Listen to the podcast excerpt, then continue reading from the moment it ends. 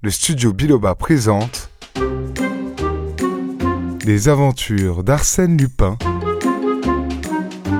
de Maurice Leblanc, lu par Alexis Gouret. Sherlock Holmes arrive trop tard. Deuxième partie. Il n'empêche que ces deux citations contiennent la solution et qu'un jour ou l'autre viendra quelqu'un qui saura les interpréter. Sherlock Holmes d'abord, dit Devanne. À moins qu'Arsène Lupin ne le devance. Qu'en pensez-vous, Velmont? Velmont se leva, mit la main sur l'épaule de Devanne et déclara Je pense qu'aux données fournies par votre livre et par celui de la bibliothèque, il manquait un renseignement de la plus haute importance, et que vous avez eu la gentillesse de me l'offrir, je vous en remercie. de sorte que. De sorte que maintenant, la hache ayant tournoyé, l'oiseau s'étant enfui, et deux fois six faisant douze, je n'ai plus qu'à me mettre en campagne. Sans perdre une minute, sans perdre une seconde. Ne faut-il pas que cette nuit, c'est-à-dire avant l'arrivée de Sherlock Holmes, je cambriole votre château? Et il est de fait que vous n'avez que le temps. Voulez-vous que je vous conduise? Jusqu'à Dieppe? Jusqu'à Dieppe. J'en profiterai pour ramener moi-même euh, monsieur et madame Dandrol et une jeune fille de leurs amis qui arrivent par le train de minuit. Et s'adressant aux officiers, Devanne ajouta D'ailleurs, nous nous retrouverons tous ici demain à déjeuner, n'est-ce pas, messieurs? Je compte bien sur vous, puisque ce château doit être investi par vos régiments et pris d'assaut sur le coup de onze heures. L'invitation fut acceptée. On se sépara et un instant plus tard, une 20-30 étoile d'or emportait Devanne et Velmont sur la route de Dieppe. Devanne déposa le peintre devant le casino et se rendit à la gare. À minuit, ses amis descendaient du train. À minuit et demi, l'automobile franchissait les portes de Tiberménil. À une heure, après un léger souper servi dans le salon, chacun se retira. Peu à peu, toutes les lumières s'éteignirent. Le grand silence de la nuit enveloppa le château mais la lune écarta les nuages qui la voilaient, et par deux des fenêtres emplit le salon de clarté blanche. Cela ne dura qu'un moment. Très vite, la lune se cacha derrière le rideau des collines. Et ce fut l'obscurité. Le silence s'augmenta de l'ombre plus épaisse. À peine, de temps à autre, des craquements de meubles le troublaient-ils, ou bien le bruissement des roseaux sur les temps qui baignent les vieux murs de ces eaux vertes. La pendule égrenait le chapelet infini des secondes, puis, de nouveau les secondes tombèrent hâtives et monotones dans l'appel lourde de la nuit. Puis, trois heures sonnèrent. Et tout d'un coup, quelque chose claqua, comme fait au passage d'un train le disque d'un signal qui s'ouvre et se rabat. Et un jet fin de lumière traversa le salon de part en part, ainsi qu'une flèche qui laisserait derrière elle une traînée étincelante. Il jaillissait de la cannelure centrale d'un pilastre, où s'appuie à droite le fronton de la bibliothèque. Il s'immobilisa d'abord, sur le panneau opposé en un cercle éclatant, puis il se promena de tous côtés, comme un regard inquiet qui scrute l'ombre.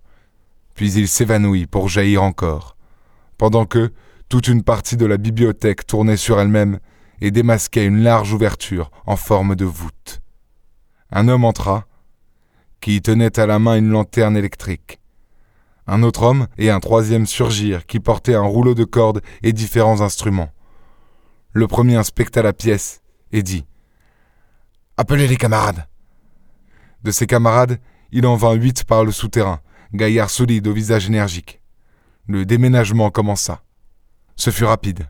Arsène Lupin passait d'un meuble à un autre, l'examinait, et suivant ses dimensions ou sa valeur artistique, lui faisait grâce ou ordonnait Enlevez Et l'objet était enlevé, avalé par la gueule béante du tunnel, expédié dans les entrailles de la terre. Et ainsi furent escamotés six fauteuils et six chaises Louis XV, et des tapisseries d'Aubusson, et des girandoles signées Gouttière, et deux fragonards, et un nattier, et un buste de Houdon, et des statuettes. Quelquefois, Lupin s'attardait devant un magnifique bahut ou un superbe tableau et soupirait. Trop lourd celui-là, trop grand. Quel dommage. Et il continuait son expertise. En quarante minutes, le salon fut désencombré, selon l'expression d'Arsène. Et tout cela s'était accompli dans un ordre admirable, sans aucun bruit, comme si tous les objets que maniaient ces hommes eussent été garnis d'épaisses ouates. Il dit alors au dernier d'entre eux, qui s'en allait porteur d'un cartel signé boule, Inutile de revenir. Il est entendu, n'est-ce pas, qu'aussitôt l'autocamion chargé, vous filez jusqu'à la grange de Roquefort. Mais vous, patron, qu'on me laisse la motocyclette. L'homme partit, il repoussa, tout contre, le pan mobile de la bibliothèque, puis après avoir fait disparaître les traces du déménagement, effacé les marques de pas, il souleva une portière et pénétra dans une galerie qui servait de communication entre la tour et le château. Au milieu, il y avait une vitrine, et c'était à cause de cette vitrine qu'Arsène Lupin avait poursuivi ses investigations. Elle contenait des merveilles une collection unique de montres, de tabatières, de bagues, de châtelaines, de miniatures du plus joli travail. Avec une pince, il força la serrure, et ce lui fut un plaisir inexprimable que de saisir ces joyaux d'or et d'argent, ces petites œuvres d'un art si précieux et si délicat. Il avait passé en bandoulière autour de son cou un large sac de toile spécialement aménagé pour ses aubaines. Il le remplit, et il remplit aussi les poches de sa veste, de son pantalon et de son gilet. Et il refermait son bras gauche sur une pile de ces réticules en perles si goûtées de nos ancêtres et que la mode actuelle recherche si passionnément, lorsqu'un léger bruit frappa son oreille. Il écouta. Il ne se trompait pas, le bruit se précisait.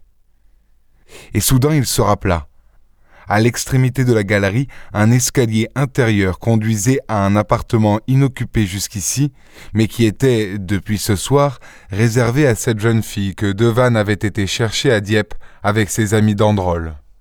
D'un geste rapide, il pressa du doigt le ressort de sa lanterne, elle s'éteignit.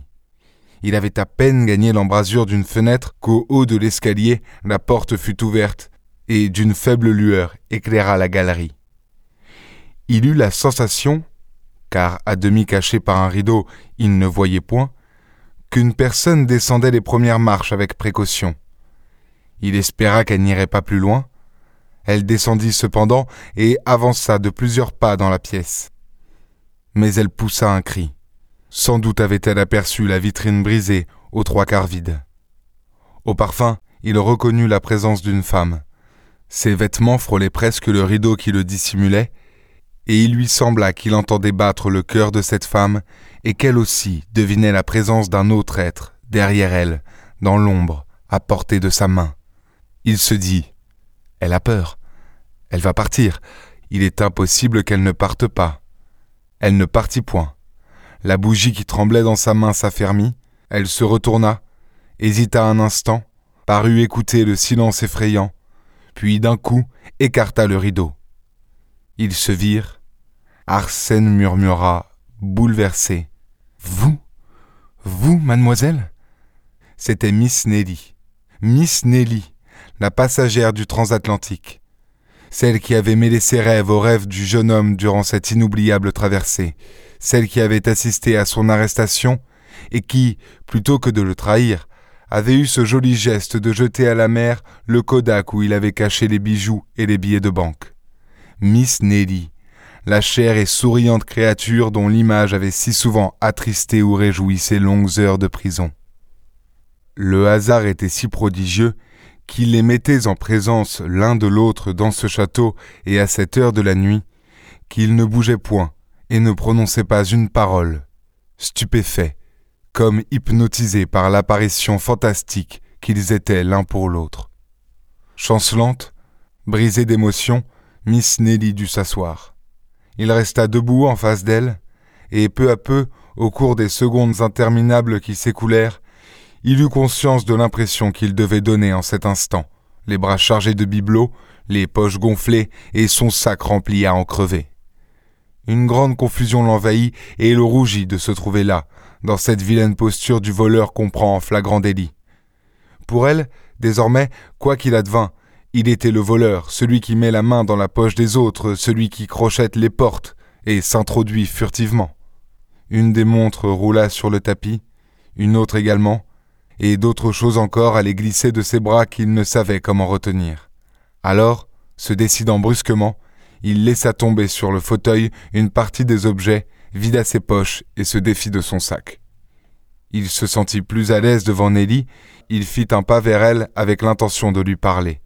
Mais elle eut un geste de recul, puis se leva vivement, comme prise d'effroi, et se précipita vers le salon. La portière se referma sur elle, il la rejoignit. Elle était là, interdite, tremblante, et ses yeux contemplaient avec terreur l'immense pièce dévastée.